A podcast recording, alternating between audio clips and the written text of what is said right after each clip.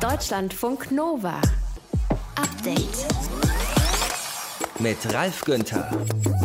Weniger als 100 Tage noch bis zur Bundestagswahl. Grüne, SPD, FDP, AfD, die hatten ihre Wahlprogramme bereits veröffentlicht. Die Linke hat eins beschlossen, hat einen Entwurf rausgehauen und heute, heute hat die Union ihres vorgestellt. Der Titel des Programms ist für Stabilität und Erneuerung gemeinsam für ein modernes Deutschland. Jetzt können wir abhaken. Also Stabilität, Erneuerung, modern. Schlagworte sind schon mal drin. Aber was genau wird von CDU und CSU den Wählerinnen und Wählern versprochen? Wen kann sie damit erreichen? Darüber sprechen wir im Podcast zum Update am Montag.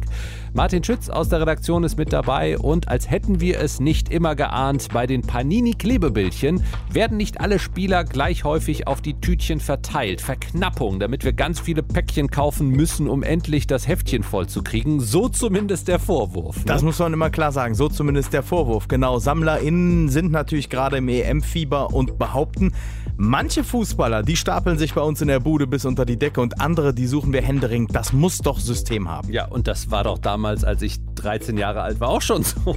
Ah, bei der letzten EM, ja? Ja, so zumindest der Vorwurf, mhm. muss man immer dazu sagen. Ja, und dann geht es noch bei uns um die Gewichtheberin Laurel Hubbard aus Neuseeland. Die wurde als Junge geboren. Nach einer Geschlechtsangleichung ist sie heute eine Frau und jetzt die erste offenlebende Transperson, die bei den Olympischen Spielen teilnimmt in Tokio im Frauenteam. Ist das fair den anderen Teilnehmerinnen gegenüber?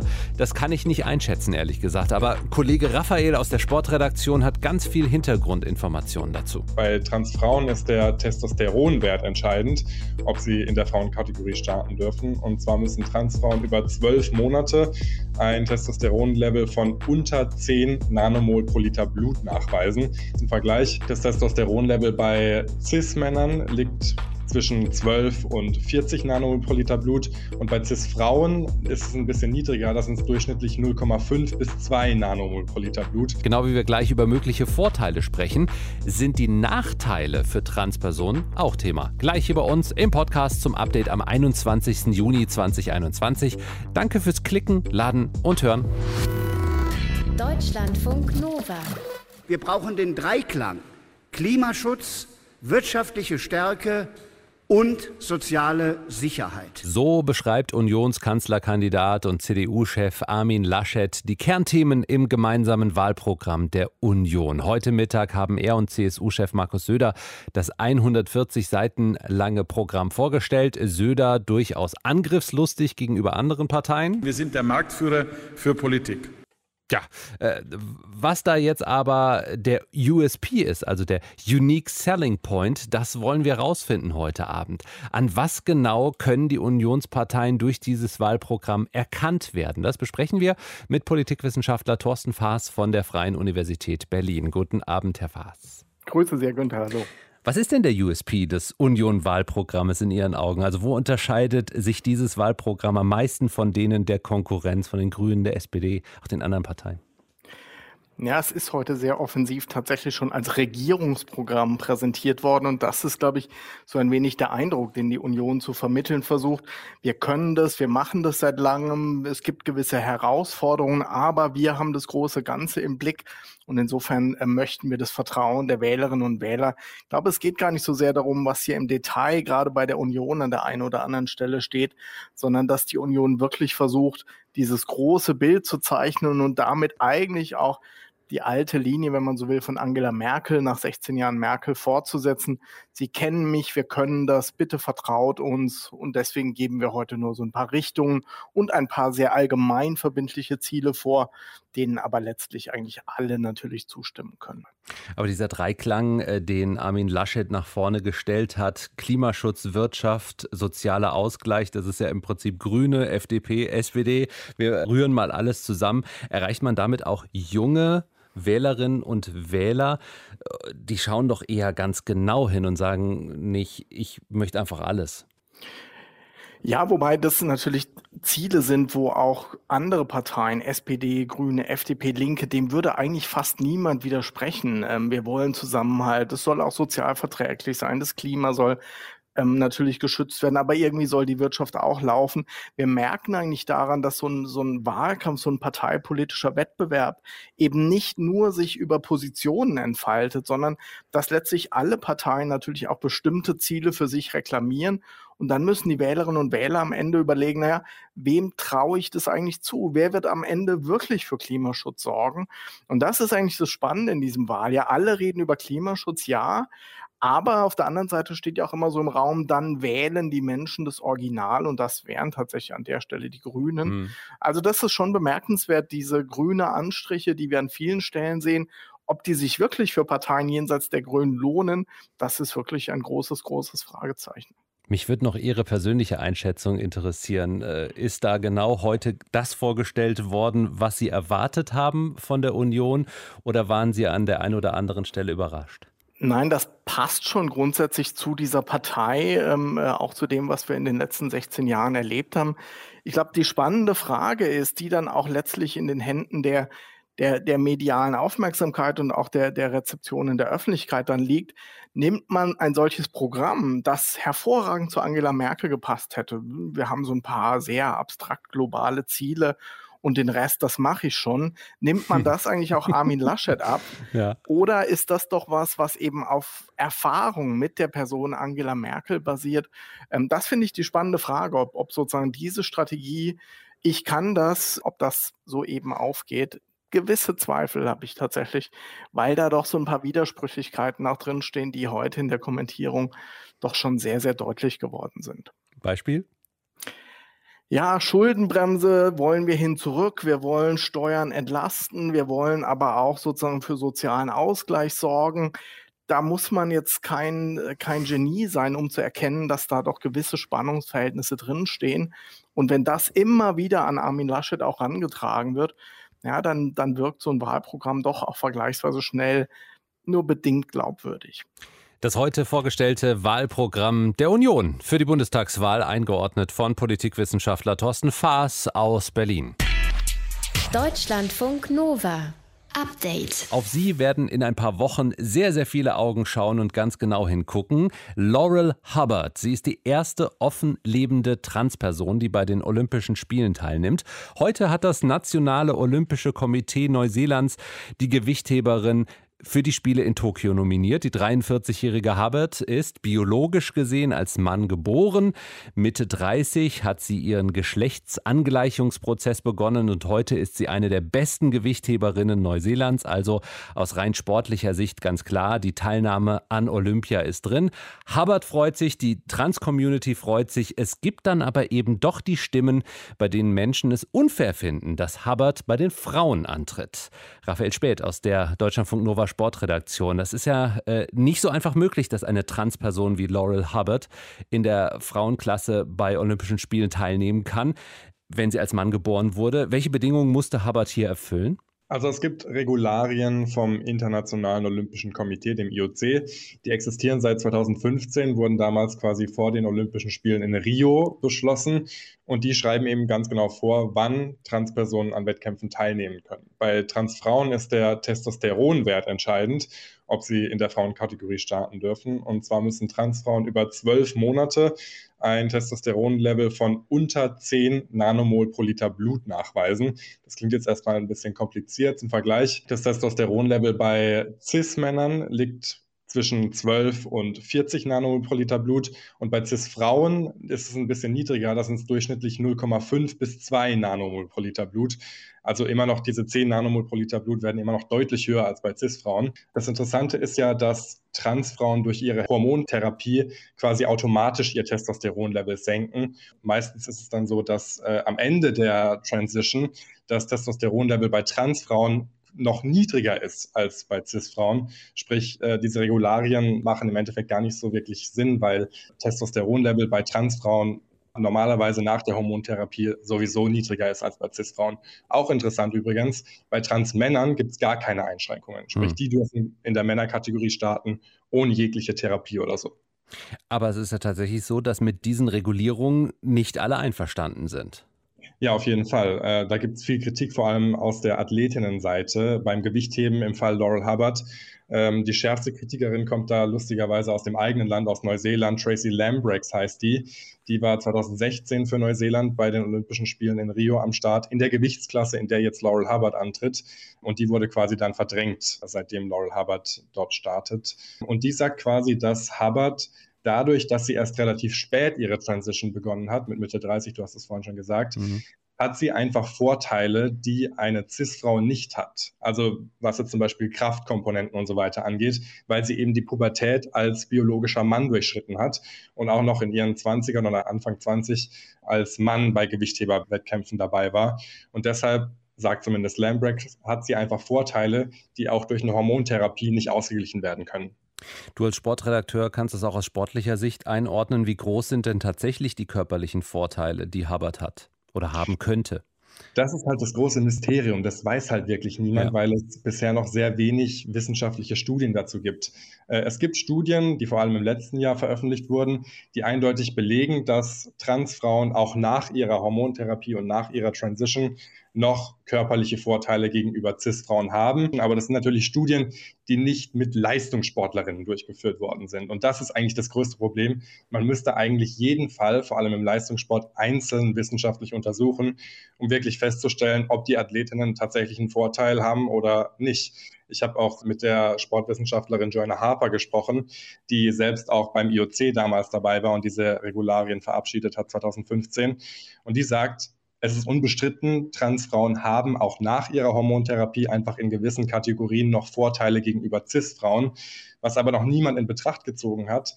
Transfrauen haben gegenüber Cis-Frauen ganz entscheidende Nachteile, vor allem im mentalen, im psychologischen Bereich, wenn wir jetzt allein schon das Beispiel Laurel Hubbard nehmen und sehen, wie die da quasi in der internationalen Presse fast schon zerrissen wird hm. äh, als Person und persönlich angegriffen wird, dann muss man sich dann doch fragen, wie groß der Vorteil von Transfrauen gegenüber Cis-Frauen vor allem im Leistungssport tatsächlich noch ist. Laurel Hubbard als Gewichtheberin dabei bei den Olympischen Spielen in Tokio und zwar bei den Frauen. Informationen waren das aus der Deutschlandfunk Nova Sportredaktion von Raphael Speth. Danke dir. Deutschlandfunk Nova. Update. Wohnungsnot und sehr hohe Mieten. Darüber können sich ganz viele aufregen, vor allem in Großstädten hier bei uns in Deutschland. Es ist aber nicht nur bei uns so, sondern natürlich auch in anderen Ländern. Und in Schweden hat die Diskussion um die Mietpolitik jetzt sogar zu einer richtig großen Regierungskrise geführt. Aglaya Dane aus der Deutschlandfunk Nova Nachrichtenredaktion. Wie ist da jetzt der aktuelle Stand in Schweden? Ja, entweder tritt die Regierung komplett zurück oder es gibt sogenannte Extrawahlen. Ministerpräsident Stefan Löfven hat angekündigt, innerhalb einer Woche zu entscheiden, wie es weitergeht. Im Parlament in Schweden hat er zumindest jetzt nicht mehr genug Rückhalt. Am Vormittag gab es ein Misstrauensvotum gegen Löfven und das war erfolgreich. Und das klang dann so.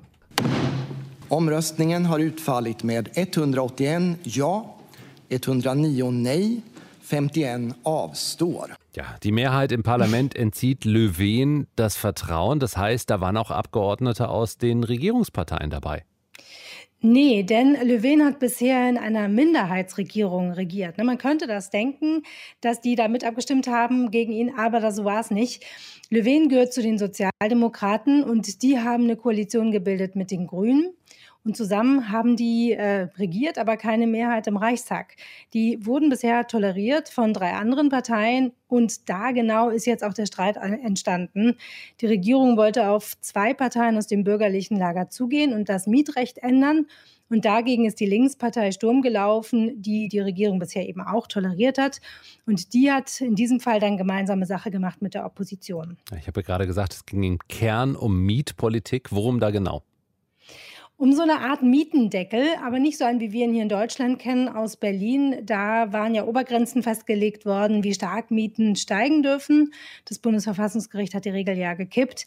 In Schweden, da ging es um eine Obergrenze bei Neubauten und die gab es bislang auch. Und die sollte jetzt aber nach Plänen der Regierung wegfallen. Also Eigentümer sollen wieder freier festsetzen dürfen, wie hoch die Miete sein darf. Und das fand die Linkspartei unsozial. Ist Mietpolitik in Schweden ein ähnlich heißes Eisen, sage ich mal, wie bei uns in Deutschland? Ja, also auch dort ist die Wohnungsnot groß, vor allem natürlich in großen Städten wie Stockholm. Viele Menschen kaufen in Schweden zwar Wohnungen und verschulden sich dafür, aber es gibt natürlich auch Leute, die mieten wollen, vor allem Menschen mit geringem Einkommen und die haben große Probleme, bezahlbaren Wohnraum zu finden. Wie geht es politisch jetzt weiter in Schweden? Also die eine Option, ich habe es gesagt, ist Extrawahlen. Die gäbe es dann in drei Monaten. Aber ein Jahr später würden dann trotzdem die regulären Wahlen stattfinden im September 2022. Es wären also zwei Wahlen kurz hintereinander, würde viel Unruhe entstehen. Die andere Option, Rücktritt der gesamten Regierung. Da könnte dann der Parlamentspräsident Verhandlungen einleiten mit allen Parteien im Parlament für eine neue Regierung. Aber wie das dann immer so ist, an der Zusammensetzung des Parlaments würde das ja nichts ändern. Und es war ja schon nach der Wahl vor drei Jahren super kompliziert, in Schweden eine Regierung zu bilden. Deshalb ist dann ja auch diese instabile Minderheitsregierung entstanden. Das ist also alles kompliziert. Einige rechnen damit, dass nach Verhandlungen rauskommt, dass Löwen quasi über Umwege doch Ministerpräsident bleibt. Und die schwedische Linkspartei, die ihm ja das Misstrauen heute Vormittag ausgesprochen hat, hofft das sogar. Hier die Parteivorsitzende Nushi Dadgostar. Wir wollen gerne, dass Stefan Löfven als Ministerpräsident zurückkommt, aber ohne freie Mietpreisfestsetzung. Wir strecken ihm die Hand aus und wollen, dass er bei uns wieder Vertrauen gewinnt. Also das werden ganz schön komplizierte Tage in der Stockholm und es ist wirklich auch ein schwieriger Moment, ne? weil das Land, genau wie wir, steckt immer noch in der Pandemie. Es müssen wichtige Entscheidungen getroffen werden zum Impfen, zu den Schulen und so weiter. Also es ist kein guter Zeitpunkt für eine politische Krise. Ein Rücktritt oder Extrawahlen nach einem Misstrauensvotum in Schweden. Ein Streit um Mietpolitik hat zu dieser Regierungskrise geführt. Infos waren das von Aglaya Dane aus unserer Deutschlandfunk Nova Nachrichtenredaktion. Danke. Deutschlandfunk Nova. Update. Jetzt am Wochenende hat es ordentlich gedonnert, geknallt, geregnet. Schwere Gewitter sind übers Land gezogen. Die Feuerwehren sind zu vielen, vielen Einsätzen ausgerückt. In Köln zum Beispiel war eine ganze U-Bahn-Station überflutet. Der deutsche Wetterdienst, der hatte sogar vor Tornados gewarnt. In Deutschland gab es keinen, aber in Belgien, Frankreich und den Niederlanden. Im Westen Frankreichs wurde zum Beispiel durch einen Tornado eine Kirchturmspitze abgesäbelt. In Südbelgien wurden bei einem Tornado 92 Gebäude beschädigt und 17 Menschen leicht verletzt. Müssen wir uns durch den Klimawandel auch in Deutschland vermehrt auf solche Wirbelstürme einstellen? Wir reden drüber mit Björn Goldhausen, Meteorologe bei Wetter Online. Hallo, grüß dich. Hallihallo. Wie oft kommen denn solche Tornados in Deutschland vor? Naja, das schwankt bei uns in Deutschland ein wenig, aber es kommt eben häufiger vor, als man vielleicht glauben mag. So im Schnitt sind es so 40 bis 60 Tornados im Jahr, die auftreten, aber das ist von Jahr zu Jahr durchaus unterschiedlich. Und wisst ihr von allen Tornados, so wie wir von allen Blitzen über den Blitzradar ganz genau Bescheid wissen, wissen wir auch bei jedem Tornado Bescheid? ja, es ist natürlich beim Tornado nicht ganz so einfach wie bei einem Blitz, die kann man orten. Aber in der heutigen Zeit, in der heutigen medialen Zeit, ähm, da gehen vielleicht noch ganz wenige durch die Lappen, weil da gerade irgendwo keiner wohnt und keiner sein Handy draufhält. Das war früher deutlich schwieriger ähm, dass das kommuniziert wurde, dass es auch ein Tornado gab. Aber heutzutage sind die eigentlich ganz gut erfasst. Hm. In den USA, da kennen wir das, äh, da sind sie zerstörerisch, auch tödlich, die Tornados. Wie ist das hier bei uns? Sind sie auch gefährlicher oder zerstörerischer als normale Winde und äh, Stürme in Deutschland? Naja, da, dazu muss man wissen, eigentlich, wo so ein normaler Sturm aufhört von der Stärke, da fangen die Tornados erst an. Und man muss sich auch ganz klar vor Augen halten, dass es eigentlich überhaupt gar keinen Unterschied zwischen Tornados in den USA zu Tornados in Deutschland gibt. Ähm, nur eben, dass sie ja in den USA wesentlich häufiger auftreten, zumindest mal über die Fläche betrachtet, ähm, als bei uns in Deutschland. Nichtsdestotrotz kann es auch hier wirklich starke und ja auch zerstörerische Tornados geben. Und das sind dann so örtliche Effekte. Wie entstehen solche Tornados und wo vor allen Dingen? Ja, ganz genau. Also Tornados sind wirklich ganz, ganz regionale örtliche Effekte, also wesentlich kleinräumiger, ähm, als es zum Beispiel Gewitter sind, weil diese Tornados ja wirklich nur ein Stand, äh, Bestandteil von den Gewittern sind.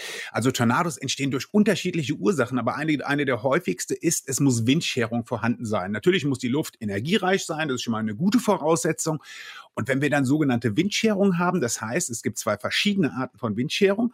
Einmal gibt es Richtungsscherung und einmal gibt es Geschwindigkeitsscherung. Richtungsscherung bedeutet, dass der Wind mit der Höhe dreht. Das heißt, wir haben zum Beispiel am Boden einen Südostwind und je weiter wir nach oben in der Atmosphäre gehen, je mehr dreht der Wind dann auf West oder Südwest. Und ähm, die Geschwindigkeitsscherung, das ist eine Zunahme der Windgeschwindigkeit mit der Höhe. Und wenn dann beide Effekte zusammenkommen und auch noch die, die Luft energiereich genug ist, dann haben wir ein gutes Rezept für Tornados, was natürlich nicht mit Gewissheit heißt, dass es die eben gibt, aber eben, dass das Potenzial dafür durchaus erhöht sein kann. Und erhöht sich die Wahrscheinlichkeit durch den Klimawandel, dass solche Tornados jetzt häufiger in Deutschland auftreten? Tja, das ist eine ganz schwierige Frage. Kann man mit Gewissheit natürlich nicht sagen. Wenn man die letzten zwei Jahre betrachtet, wo wir die ja, heißen, trockenen Sommer hatten, ähm, ja, da war es äh, gar nicht so, weil es einfach weniger Gewitter gab. Also ähm, man kann gar nicht sagen, wie sich das Ganze jetzt in Zukunft verändert, ob es da mehr Tornados gibt, als es, äh, als es die früher gab. Das müssen wir noch abwarten. Du, bist du eigentlich so ein Tornado-Watcher? Würdest du dann da auch hinfahren mit deinem Auto? Ähm, ja, also früher ja. habe ich es durchaus mal gemacht, ja. dieses typische Storm-Chasing, den Gewittern hinterhergefahren. Heute, wenn man älter ist und gesetzter ist und Familie hat, ähm, ja, da hat man andere Prioritäten. Ja. Aber es ist durchaus spannend und ich glaube, wenn man ja eine gewisse, äh, gewisse Grundkenntnis hat, begibt man sich da auch nicht so sehr in Gefahr. Es ist eine super spannende Geschichte. Ja, und unsere, unsere Natur, die hat wahrlich viel zu bieten. Man muss nur hingucken. Björn Goldhausen von wetteronline.de ist jetzt auch schon über 25 und kein Storm Chaser mehr. Ich danke dir. bitte, bitte. Ciao. Deutschlandfunk Nova. Update. Kein Bock zu kochen, Restaurant hat zu, also Lieferservice anrufen oder was zu essen abholen und bestellen online. Das ist eine Situation, die wahrscheinlich wir alle, vor allem jetzt in Lockdown-Zeiten in den vergangenen Monaten hatten. Und ja, wir hatten dadurch auch mehr Verpackungsmüll. Warmhalteboxen aus geschäumtem Kunststoff, Plastikschalen mit Aludeckel drauf. Die Plastikmüllmenge im ersten Pandemiejahr ist tatsächlich deutlich gestiegen. In Köln zum Beispiel um mehr als 6 Prozent. Auch die Menge an Altglas und Restmüll hat zugenommen. Ändert sich unser Konsum- und Müllverhalten jetzt langsam so wieder, wenn die Pandemie zu Ende geht? Oder haben sich da ein paar negative Tendenzen für länger eingeschlichen? Deutschlandfunk Nova Reporter Matthias von Lieben mit Antworten. Ja, hallo, äh, Paketpost für Sie. Ihre Essenslieferung ist da. Zweimal Pizza Margherita. Das war während der Lockdowns im ersten Pandemiejahr auch bei mir zu Hause ein Klassiker. Man konnte nicht aus dem Haus raus, man hat nicht so viele Optionen.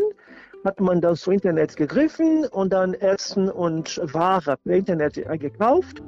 Das ist Walter Leal, Professor für Nachhaltigkeit und Klimafolgenmanagement und Experte für Abfallwirtschaft an der Hochschule für angewandte Wissenschaften Hamburg. Der Einkauf hat sich während der Pandemie in die sogenannte digitale, digitale Kanäle verlagert. Geliefert wurden neue Shirts, Schuhe oder Arbeitsmaterialien meist in mittelgroßen Pappkartons. Frische Lebensmittel in Plastikverpackungen, fertiges Essen kam in Styroporboxen. Die Konsequenz? Mehr Müll. Eine überfüllte Papier- und Restmülltonne und Plastikmüllberge in der Küche.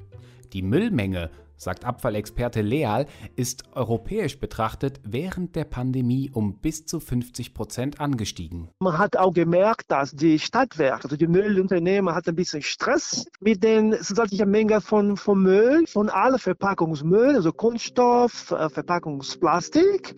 Sie haben richtig Stress in dieser Zeit, mit dieser großen Aufkommen umzugehen. ZDF heute hat bei einigen Kommunen und Entsorgern nach konkreten Müllzahlen für den deutschen Raum gefragt. In Frankfurt konnte dabei zum Beispiel der sogenannte Amazon-Effekt festgestellt werden. Zwar ließen 8% mehr Kartonverpackungen die Papiertonnen häufig richtig überquellen, trotzdem ist der Papiermüll insgesamt um 4% gesunken was daran liegt, dass Müll nach Gewicht gemessen wird und Karton weniger wiegt als Papier, dafür aber mehr Platz beansprucht.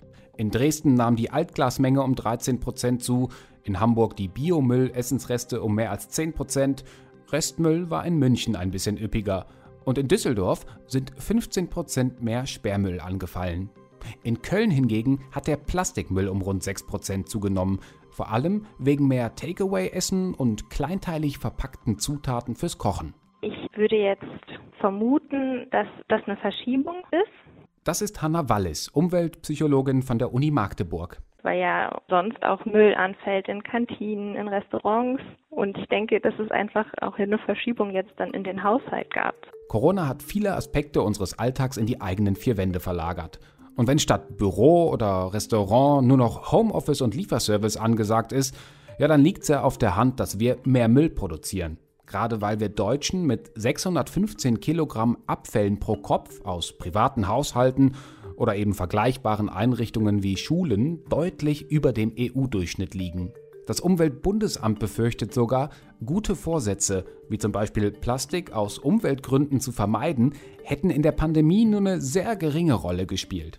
Die Frage ist also, sind wir bereit, unser Verhalten auch wieder zu ändern, wenn die Pandemie einmal unter Kontrolle sein wird? Dass sich das dann auch wieder ändert, wenn sich die Bedingungen ändern, also wenn man wieder draußen essen gehen kann. Daran habe ich keinen Zweifel. Menschen, sagt Umweltpsychologin Hanna Wallis, würden ja nicht Plastik verbrauchen mit dem Ziel, Plastik zu verbrauchen, sondern das Ziel ist, etwas Leckeres zu essen zu haben. Und der Plastik ist dann das, was dabei nebenher anfällt. Und jetzt in der Pandemie ist es einfach sehr viel mehr gewesen. Und ich finde, das ist vor allem was, was da ganz deutlich wird, dass Menschen eigentlich ganz stark abhängig sind von den Strukturen, in denen sie leben. Und wenn die ganz stark plastikgeprägt sind, dann ist es auch ganz schwer, was dagegen zu machen als Individuum. Ihre Schlussfolgerung, die Politik müsste mehr tun, um Plastik generell zu reduzieren. Weil wenn das immer auf Individuen ausgelagert wird, diese Entscheidung, dann ist das ja unglaublich anstrengend und da bräuchte es andere Bedingungen. Folgendes Wortungetüm ist deshalb laut Wallis auch gar nicht so verkehrt. Die Einweg-Kunststoffverbotsverordnung, die in Deutschland ab dem 3. Juli gilt. Ab dann sind Herstellung und Verkauf von Einwegartikeln aus Plastik in Deutschland und auch EU-weit nicht mehr erlaubt. Heißt, Bald ist Schluss mit Einwegbesteck und To-Go-Bechern aus Plastik und auch mit Fastfood-Verpackungen aus Styropor. Aber ob das auch heißt, dass die Menschen weniger konsumieren und weniger umweltschädlichen Müll produzieren? Der Hamburger Abfallexperte Walter Leal ist zumindest skeptisch. Nein, nein, das wird sehr schwierig. Was ich persönlich glaube? Paketpost. Vielleicht können wir ja nach der Pandemie nochmal darüber sprechen. Deutschlandfunk Nova. Update. Ha! Wusste ich's doch. So meine Reaktion heute Morgen auf einen Spiegel Online-Artikel. Angeblich sind die Motive bei den Panini-Sammelbildchen für die EM 2020 ungleich verteilt. Manche Bilder soll es häufiger geben, andere eher selten. Martin Schütz aus der Deutschlandfunk Nova Redaktion. Also Panini-Sammelbildchen-Fans, die haben das ja irgendwie immer vermutet. Ja, auch dein Aufschrei des Entsetzens und des Zorns habe ich heute Morgen ja schon mitbekommen. Äh, bei bestimmten Tauschbörsen stapeln sich halt einige Fußballer wie Wayne Hennessy, der Torwart von Wales, oder Englands Stürmer Harry Kane. Aber wo ist Peter Gulaschi? Ungarns Torwart oder Ayan Ademi aus Nordmazedonien. Das treibt SammlerInnen in den Wahnsinn, weil das Album einfach nicht komplett werden will. So, es kann aber auch einfach Pech sein, dass halt bestimmte Spieler in diesem Panini-Tütchen häufiger drin haben, dass es für mich einfach Pech ist, oder? Grundsätzlich ja, aber der Vorwurf an Panini ist, das macht ihr absichtlich. Was sagt der Hersteller dazu? Also der Hersteller sagt, es gibt keine künstliche Verknappung. Das sagt Christine Fröhler, die Panini-Pressesprecherin. Weil das wäre drucktechnisch gar nicht anders möglich, weil ja die Druckbögen vervielfältigt und in Einzelsticker äh, geschnitten werden. Und die Gleichverteilung geschieht also bereits bei der Produktion im Werk in Modena. Laut Panini werden alle Motive, also alle Spieler gleich oft gedruckt und dann verteilt. Allerdings konnte mir Panini nicht sagen, wie viele Sticker gesamt gedruckt werden. Da könnte man ja gewisse Rückschlüsse draus ziehen. Und der Vorwurf von Seiten der SammlerInnen ist, niemand kann kontrollieren, ob nicht doch bestimmte Spieler öfter oder seltener gedruckt werden. Es fehle einfach die Transparenz. Aber Panini bestätigt auch, die Maschinen sorgen dafür, dass niemals zwei gleiche Bilder in der Tüte landen und dass das alles gut durchgemischt wird.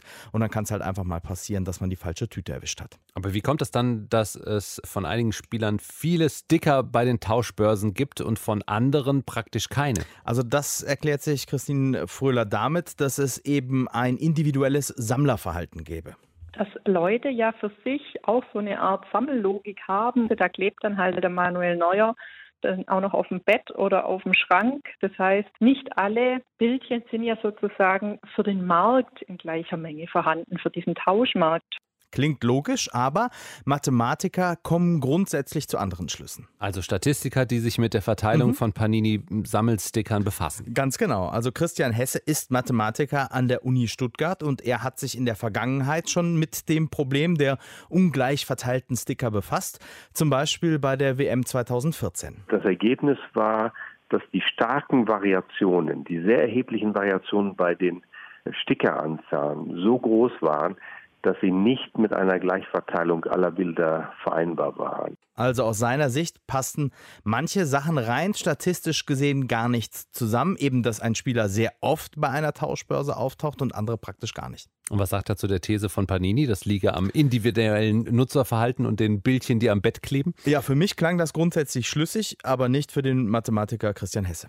Ja, das könnte man denken, dass das individuelle Sammlerverhalten unterschiedlich ist und das äh, ist es sicher auch, aber aufgrund des Gesetzes der großen Zahlen, dass es eben Millionen von Sammlern gibt, gleicht sich das statistisch dann wieder aus. Also wenn es Menschen gibt, die heftig die Bilder von Hugo Loris, also dem äh, französischen Nationaltorwart, sammeln, dann gibt es einfach auch ein Gegenstück, das eben genauso heftig die Bilder von Thomas Müller sammelt und damit eben dann statistisch gesehen für einen Ausgleich sorgen. Äh, Christian Hesse hat so ein Gefühl, dass es grundsätzlich äh, eine ungleiche Verteilung dieser Bilder gibt ohne einen direkten Vorwurf oder eine Anschuldigung an Panini formulieren zu wollen. Es ist ein Gefühl, aber der Vorwurf steht jetzt natürlich im Raum. Es geht um Panini Sammelbildchen. Martin Schütz aus der Deutschlandfunk Nova Redaktion über eine eventuelle ungleiche Verteilung bestimmter Bildchen.